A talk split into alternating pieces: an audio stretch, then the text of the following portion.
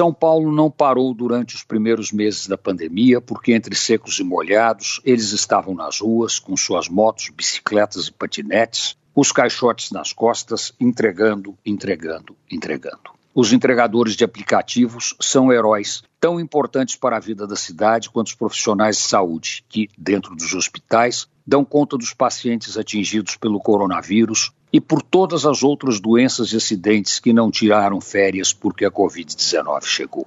Sem os entregadores de aplicativos, muito mais restaurantes teriam fechado as portas para sempre.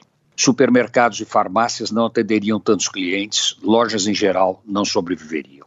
A cidade deveria erguer uma estátua em homenagem a esses bravos cidadãos que se dispõem diariamente a fazerem milhares de entregas, não porque seja divertido, mas porque é como conseguem o pão nosso de cada dia, como alimentam suas famílias, como dão conta da vida.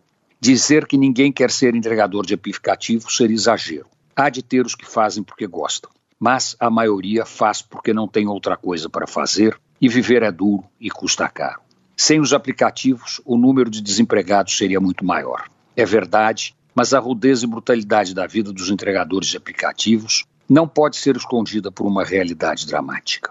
Eles trabalham 10, 12 horas por dia, levando encomendas essenciais para milhares de pessoas. Será que o que eles ganham é suficiente? Será que justifica o esforço?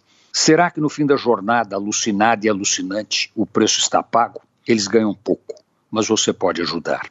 Se garçom ganha gorjeta, por que os entregadores também não ganham? Ponha mais 10 ou 15 reais na conta. Premie quem faz sua vida ser mais fácil e mais segura. Antônio Penteado Mendonça para a Rádio Dourado e crônicasdacidade.com.br.